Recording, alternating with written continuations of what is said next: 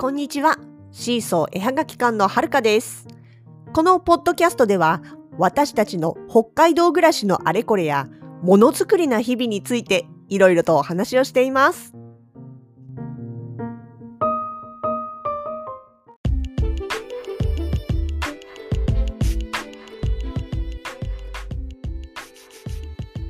14日の日曜日に、ほのかしとはるかと2人で鳥を取りに行ったっていう話は昨日のラジログでもしておりました。今日もその話のちょっとした続きです。実はねえその取りに行った直後にですねまああの取り終わって車の中でねどんな風に取れたかなっていうのを見ている中でほのかしが自分の取ったものにちょっと面白いものを見つけたんです。で早速ねツイッターにもう取って出しの状態で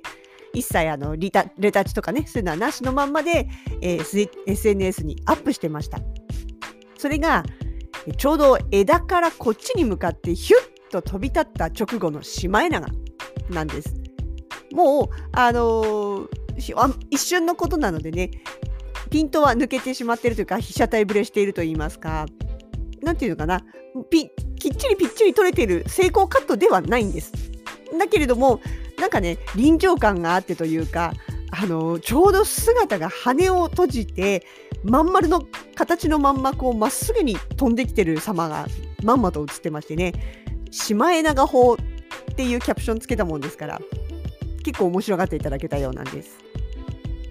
ま、実際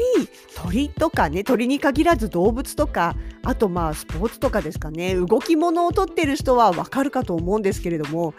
あの成功カットの裏には大量の失敗カットがあるわけですよ。でそれはもうね相手の動きが予測できないものであればあるほど大量に出てくるのはもうこれはアマチュアプロ関係なく発生することだと思うんですよね。まあもちろんいかにそれを少なくするかとかねそれをあえて狙っていけるかっていうところはもちろんあるかと思うんですけどもでもね意外とこの失敗カットといいますかうまくあの作品としては失敗カット。でもネタ的には OK カットっていうようなものは意外とあるんですね。なんでえ今日ちょっとえ夕方夜か。書いたブログの方にもですねシーソー絵はがき館ブログというのがフォトログがあるんですけれどもそちらの方にはねそういうあえて失敗カットを集めてみました。という記事を作ってみました。でそこにはさっきのあのシマエナガ法ですね。ヒュッと飛んでくる。可愛らしいボケた姿もあります。あとは、えーと、私のショットの中であの2羽同時にねフレームに入ってくれたのがいたんですよ。なかなか2羽並んで枝に止まってる図って取れなくってでちょうどねあの枝に来そうだなってそうあのー、この鳥さんたちを取る時のまあやり方っていうかねなるべくこう成功率を上げるための方法としてこうその場所にいてしばらく見てるとどこの場所枝とか木とかねに鳥たちがよく止まるかっていうのがなんとなく分かってくるんですね。で今回もあああの枝結構止まるなと。こここっち側の方向から来てそこに一回止まってまたすぐ飛び立つっていうパターンが多いなっていうのが、まあ、やっぱりいくつかあるわけですよ。でもうあらかじめそこの枝にピントを合わせておいてでそのエリアに鳥さんがパッと止まったらすぐシャッターを切れるように決めておくっていうのも一つの方法なんですね。で私はそれでやっていてちょうど狙っていた枝にシマエナガが2羽来たんですよ。いや私2羽だと思ってたんですけど後からほのかさんのやつ見たら3羽止まってたんで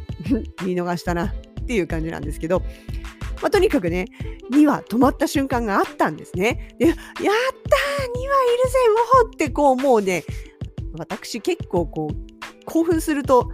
カーッと頭に血が上って逆に動けなくなるタイプ？あの子供みたいなねタイプなのであ来た！どうしよう！やった！取れる！ととととととととととなかったです一生懸命シャッター押しましたええあの実際に撮ったカットを見るとちゃんと枝にピント合ってるんですでもシマエナガちゃんはえー、ボケてましたていうかこれ多分ブレですね。あのもうだいぶ暗くなり始めてたというかえ撮り始めの時間が午後だったので時間が経つにつれてどんどん暗くなっていったそんな時間帯だったもんですからあのそれに合わせてね ISO 感度を上げたりとかシャッターそあのまあそういろいろねあの開放にしたりとかっていうことで少しずつその暗さに対応した形で撮っていかなきゃいけなかったんですけど私もついこう夢中になるとねそういう設定を見直さないまんまどんどんやっちゃう悪い癖がありまして、まあ、この時もねだからもうちょっとこうシャッター速度が速く切れるとか被写界深度が深かったりとかっていうのがあればもしかしたら成功ショットだったかもしれない。結局もうあの羽の速度に対してシャッター速度が追いついてないんですよだからブレちゃうんですよね。まあ、そんなこんなで、えせっかくのツーショットも、えー、失敗カットになってしまいました。でもね、撮れたことが嬉しいんで、失敗ショットっていう形でブログの方には上げてます。それからね、ほのかさんがもう一つ上げてた、えー、ネタショット。いや、別に狙ってネタにしたわけじゃないんですけどね。えこれはですね、あの、太い枝の手前にでっかい雪玉が映ってるんですよ。真っ白なまん丸の。いいえ、これ撮ってた時雪降ってないんです。だいたいこんな大きな雪玉ないです。そうなんです。完全にピントを外れたシマエナガがボケて映ってるんです。なんせほら、シマエナガ雪の妖精ですから。雪の妖精というくらい真っ白でふわふわでまん丸なんですよ。それがボケたらね、カメラに映ったらね、本当にでっかい雪玉みたい。これはこれでね、ネタとしてはとっても面白いカットです。まあそんな感じで、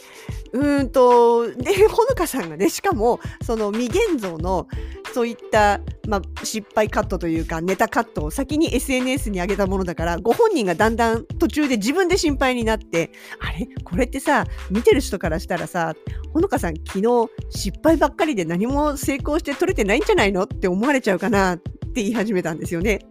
まあ、そんなこと実際にあのツイッター上ではつぶやいてましたけどね。でそしたらあの心優しいフォロワーさんというか作家さん仲間が「いやいやなんかこう裏が見えたみたいで面白いです」って優しい言葉をかけてくれてました。まあそれに便乗してブログ記事作っちゃったわけなんですけどね。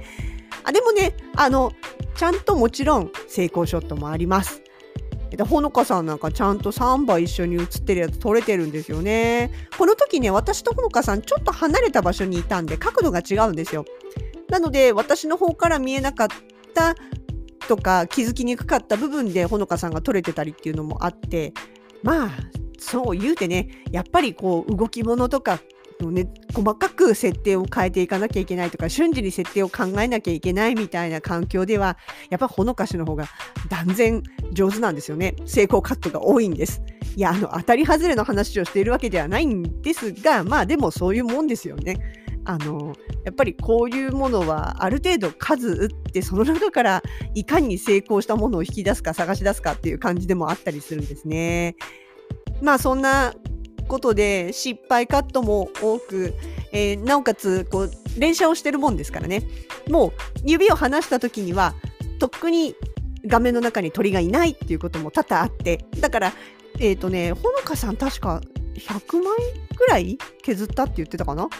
結局あのパソコンに取り込んでみたらもう鳥があのフレームアウトしちゃって枝しか映ってないみたいなものはもうねデータ圧迫するだけなんでどんどん削除しちゃうんですね。っていうのであ100枚ぐらい減ったって言ってなかったかないやでもそのぐらいあってもおかしくないと思うんですよね。なんせ連射ですからあの秒18コマだったとしても1秒間に18枚のこう何て言うんですかねフレームアウトショットが取れてしまう可能性もあるわけです。もっと早いので撮ってたんじゃないかななんかそうやって言ってた気がします。え私のカメラがどういう設定だったかって、えー、自分でも忘れました。いや、その時は一生一生懸命考えてやってるんですよ。やってるんですけどね。あのね、撮り終わって出来上がったものを見て、よしって思うものがあると、まあ、そこでこう終わってしまうのが私の悪い癖ですね。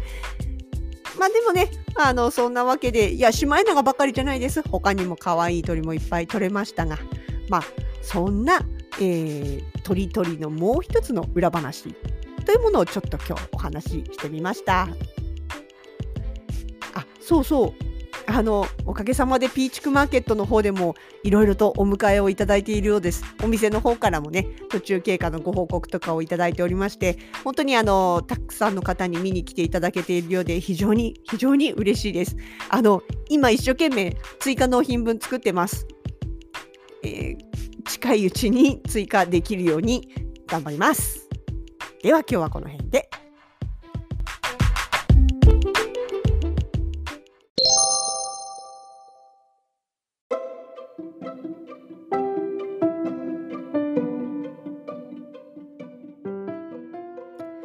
シーソーのラジログでは皆様のご感想をお待ちしております。ボイスはもちろん、ツイッターやインスタグラム、フェイスブックページなど各 SNS からのコメントでもお気軽にお声をかけてください。